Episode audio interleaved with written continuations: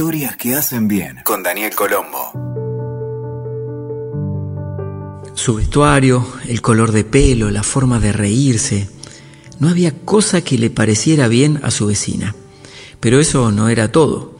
Necesitaba hablar de esta situación con alguien que confirmara su parecer, por lo que decidió invitar a tomar el té a una amiga.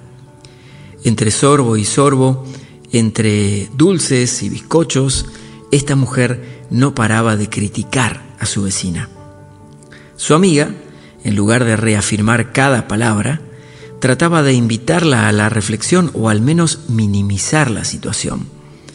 Esto definitivamente no era lo que la mujer esperaba y para zanjar la situación le pidió a su amiga que se acercara a la ventana y comprobara lo sucia que estaba la ropa tendida en el patio de al lado.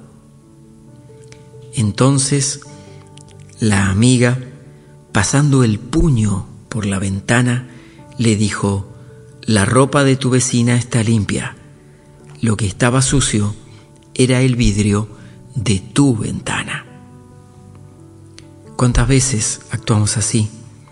Donde interponemos prejuicios, juicios, calificaciones, asumimos que las cosas son de determinada manera, pero tenemos esos filtros puestos delante de nuestros ojos.